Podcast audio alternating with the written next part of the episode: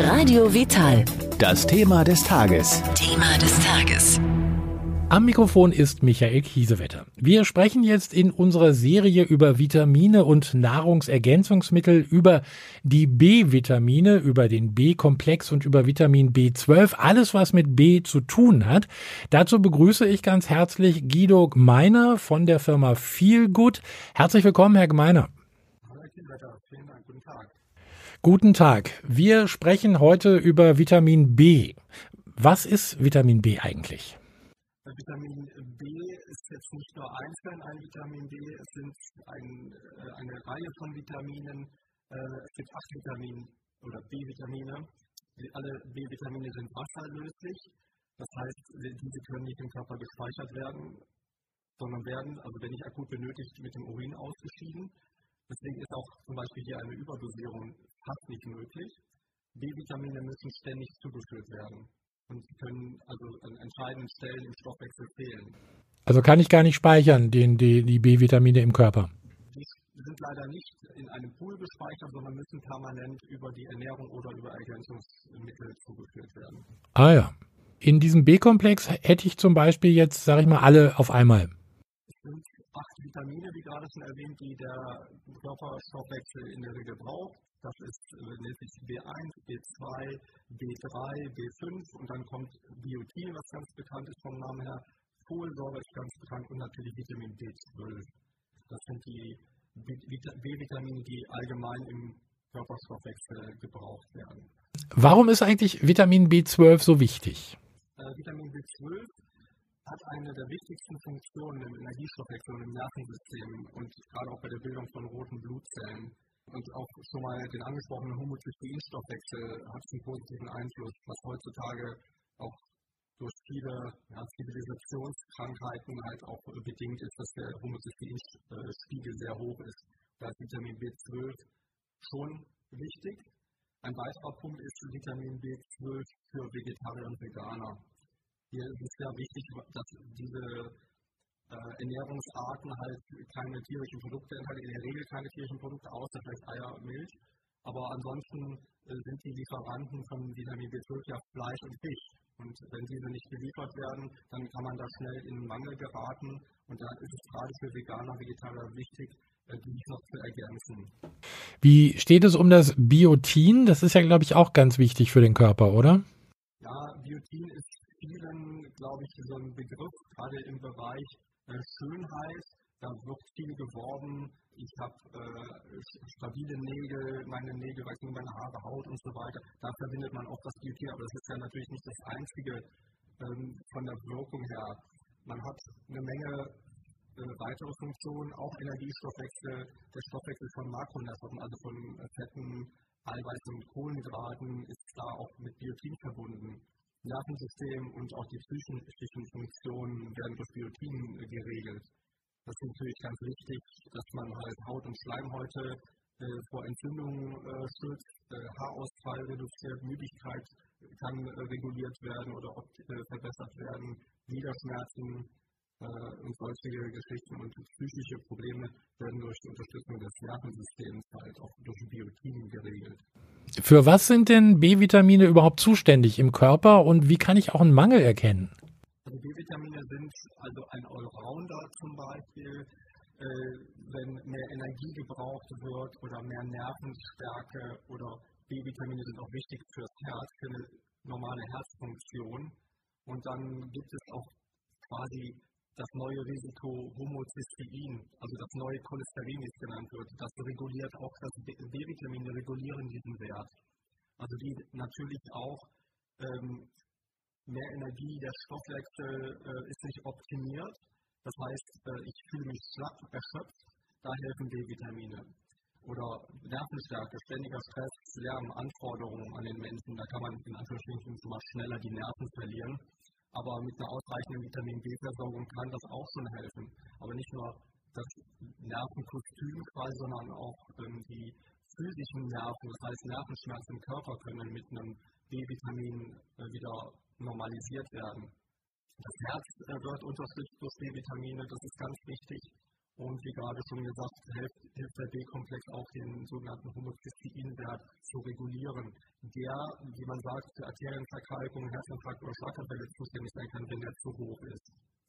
Erschöpfungssymptome habe ich gerade schon in dem Bereich angedeutet, das können Erschöpfung, Abgeschlagenheit, Antriebslosigkeit sein, aber auch Appetitlosigkeit, Schlafstörungen, ganz stark Konzentrationsschwäche und Leistungsabfall, sowohl körperlich als auch geistig und Reizbarkeit und depressive Verstimmung. Das sind so erste Anzeichen, die können einen Mangel an verschiedenen B-Vitaminen äh, herführen. Aber grundsätzlich ist, wenn ein B-Vitaminmangel vorliegt, dann denkt man, oh, ich kann nicht mehr, ich habe keine Kraft mehr, dann sind das schon Anzeichen von einer Defizitsituation, die man versuchen kann, mit einem B-Komplex zu regulieren. Worin ist denn Vitamin B bzw. diese verschiedenen einzelnen Vitamin B-Geschichten äh, denn in den natürlichen Lebensmitteln äh, enthalten? Ist natürlich nicht jedes B-Vitamin in, als Komplex in einem Lebensmittel vorhanden. Das wäre sehr schön. Aber als Beispiel ist zum äh, Biotin ganz stark in äh, Eiern vertreten. Das heißt, äh, das Ei könnte quasi äh, schon mal den Tagesbedarf an Biotin liefern, aber dann auch nicht das rohe Eiweiß, weil das kennt zum Beispiel die Biotinaufnahme, also immer gekochte Eier oder gekochtes Eiklar und Eigelb. Dann gibt es Sonnenblumen, Sonnenblumenkerne, steckt ganz viel Vitamin B5 drin. Äh, Hefe ist fast schon komplexartig, da ist sehr viel B12 drin und viele andere B-Vitamine in kleineren Mengen, aber auch hauptsächlich B12. Äh, Fisch, also Lachs speziell, ist eine Allroundquelle für B-Vitamine. Die gehören schon so Fisch und Fleisch. Huhn zum Beispiel enthält sogar äh, schon sechs der acht B-Vitamine. Das heißt, äh, Rindfleisch ist auch sechs bis acht äh, ähm, der B-Vitamine vorliegen. Das ist sehr, sehr fleischlastig äh, als B-Lieferant. Ähm, einzig so Milch und Hülsenfrüchte haben so vereinzelt wieder B-Vitamine. Dass man hier bei einer entsprechend ausgerichteten Ernährung, speziell Veganer, Vegetarier, könnte schon ein Defizit entstehen. Wollte gerade sagen, also das ist natürlich spannend für Veganer, Vegetarier. Äh, da ist ja nichts mit Fleisch und auch nicht mit Fisch. Äh, da müsste ich dann wirklich auch äh, zur, zur Nahrungsergänzungsmittel äh, greifen. Das wäre da schon sinnvoll, weil wie gesagt, in, äh, ist man jetzt vielleicht ein Ovolacto-Vegetarier, dann hat man noch eine Möglichkeit über Eier und Milch das noch ein bisschen zuzuführen. Aber ansonsten, wenn man sich nur über Getreide ernähren möchte und damit das B den B-Vitaminbedarf decken möchte, das, da hätte man schlechte Karten. Da sollte man wirklich auf eine Nahrungsergänzung zurückgreifen. Kann man eigentlich äh, Vitamin B äh, oder die B-Vitamine insgesamt überdosieren? In der Regel nicht, weil hier B-Vitamine alle wasserlöslich sind und der Körper überschüssige B-Vitamine mit dem Urin ausspült. Das sieht man schon mal ganz gerne, wenn man so eine Brausetablette genommen hat. Dann hat man einen sehr gelben Urin da ist dann der Bedarf in dem Moment an einem bestimmten B-Vitamin nicht vorliegen und der Körper spült das wieder aus.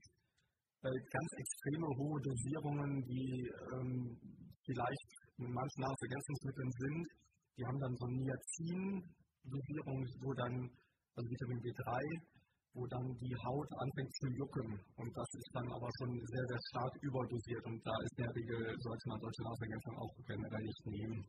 Da haben wir ja jetzt gleichzeitig, also bei Überdosierung, dann auch schon fast über die Nebenwirkungen gesprochen. Äh, äh die treten dann ja wohl doch eher auf, wenn man es einfach überdosiert. Ja, und das ist aber, ein, also da ist dieses Niacin der Sonderfall, wo man das wirklich auch merkt, dass eine Überdosierung stattgefunden hat. Bei den anderen sieht man es wirklich nur, dass sich äh, quasi der Urin sehr stark gelb färbt. Wir haben ja vorhin schon kurz drüber gesprochen. Also ich will nochmal darauf zurückkommen, wer sollte es supplementieren? Da fallen mir natürlich äh, auf Anhieb Veganer, Vegetarier ein. Aber äh, es gibt, glaube ich, auch durchaus Fleischesser, die auch einen Vitamin B-Mangel haben, oder? Ja, durchaus. Also das sind auch äh, mittlerweile größtenteils die Senioren, wenn man da schon auch Personen ab 50 Jahren aufwärts mit einbeziehen muss, weil sich im Laufe der Jahre immer die Aufnahme von Vitamin B im Dünndarm verschlechtert. Da kommen dann noch steigende äh, oder, oder, verschiedene Krankheiten im steigenden Alter dazu, die jetzt die, äh, generell die Aufnahme von Vitaminen äh, im, im, Dünndarm und so weiter verschlechtern. Medikamente, die man dazu nimmt, die dann auch noch die Resorption der, der B-Vitamine aufstört. Oder leider auch chronisch kranke jüngeren Alters. Dann natürlich die schwangeren stillen Mütter, Folsäure, B12, ganz wichtige Themen, die halt in der Entwicklung äh, beim Embryo ganz, ganz vorne anstehen sollten, ne, um da entsprechend die Entwicklung Nerven, Immunsystem äh, und so weiter äh, unterstützen. Dann äh, Personen, die viel Sport machen oder sich im Wachstum befinden, die brauchen auch einen erhöhten Bedarf an Vitamin B, dass da der Stoffwechsel optimal sich entwickeln kann und auch funktionieren kann. Wunderbar, so haben wir in unserer Serie über Vitamine und Nahrungsergänzung über die B-Vitamine gesprochen. Guido Gmeiner vom Feelgood. Ich bedanke mich bei Ihnen für diese Informationen und würde ganz einfach sagen, bis zum nächsten Mal. Dankeschön. Ich bedanke mich.